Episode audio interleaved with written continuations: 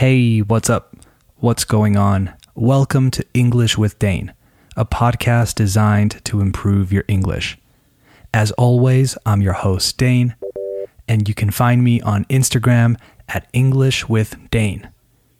If you want a full transcript of this and all future episodes, send me a message. And if you don't use Instagram, send me an email at englishwithdane at gmail.com. Today's episode is about prepositions, specifically about in and on. We're going to talk a little bit about common mistakes and then take a look at a few interesting expressions. So let's start the show. You are listening to episode 92 of English with Dane. Hit it.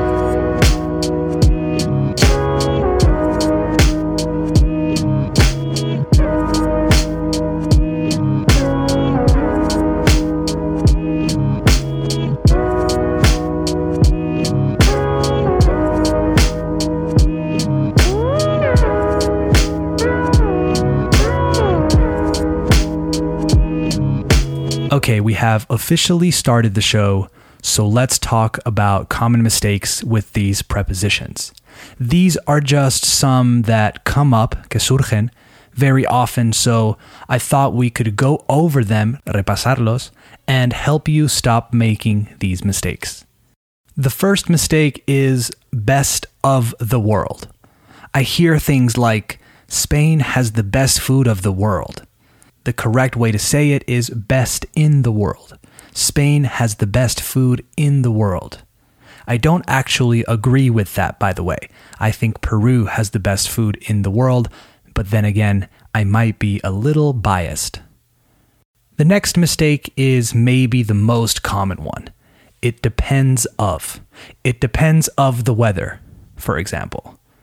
On. It depends on the weather is the correct way to say it. The next mistake that I hear a lot too is in plus a day of the week, so in Saturday, in Monday, etc. There we need the preposition on, on Saturday, on Monday. There's another mistake with weekdays I hear often from Spanish speakers. El miércoles gets translated to the Wednesday. I get it. El is the, yes, but no. Don't say the Monday, unless, a no ser que, you're talking about a specific Monday or any day. For example, let's get together on the Monday before your birthday. So there is a time to say that, but it's not as common. Next one. He's married with a lawyer. Incorrect. He's married to a lawyer. You are married to someone. Ryan Reynolds is married to Blake Lively.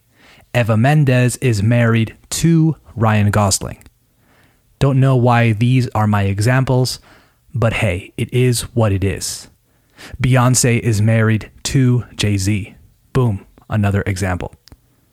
One more common mistake I spend all my money in clothes. Incorrect. On would be the correct preposition there. You spend money on things. Personally, I usually spend most of my money on food, I'd say. I don't really buy clothes often, and I don't like going out to clubs. So most of my money is spent, passive voice, is spent on that. And music related stuff too. All right, now that we have cleared up those common mistakes, let's take a look at some expressions and idioms within and on. These are things you can throw in to any conversation and will help you sound more natural, as well as making it easier for you to say what you want to say. Let's go. The first one is in the same boat. If you are in the same boat as someone, you are in the same situation. For example, you're always complaining about your schedule, but everyone is in the same boat. So, next time you want to say that you are in the same situation as someone else, throw this expression in and see how it feels. The next one uses the preposition on, and it's on a roll To be on a roll means to be experiencing a prolonged period of success or good luck. Estar en racha in Spanish.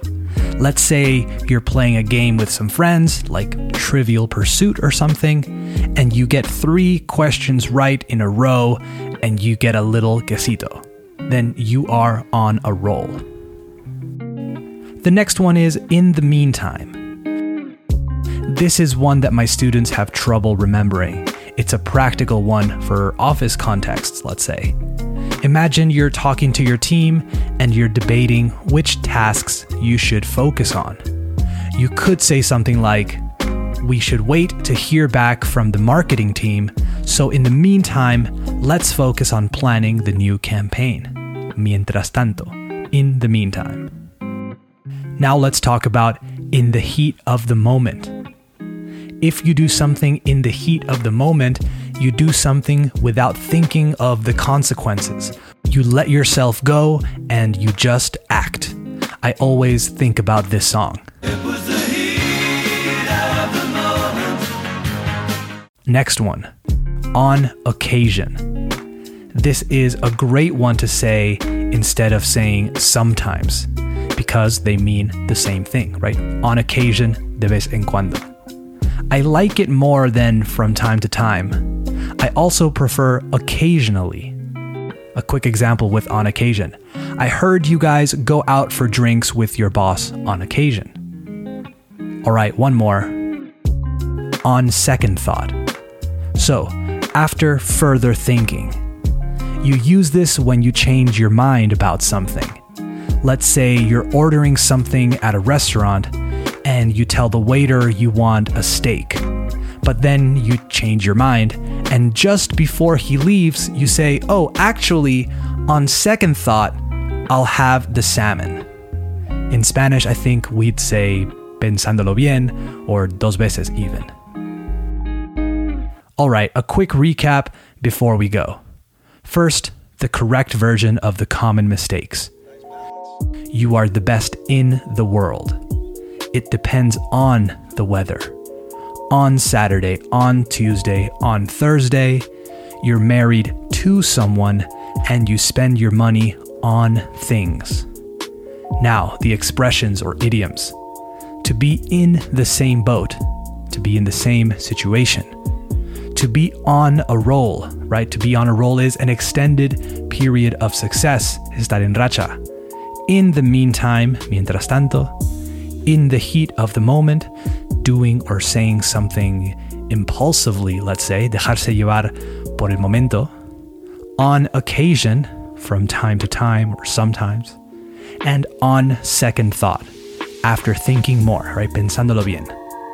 All right, that's the show for today. I hope it helped, and I hope you enjoyed it. Support English with Dane by following the show on Spotify, Apple Podcasts, or wherever you listen. Give it a five star rating and leave a review if you can. Follow me on Instagram at English with Dane for extra content and in case you want to say hello. All right, talk soon. Bye bye.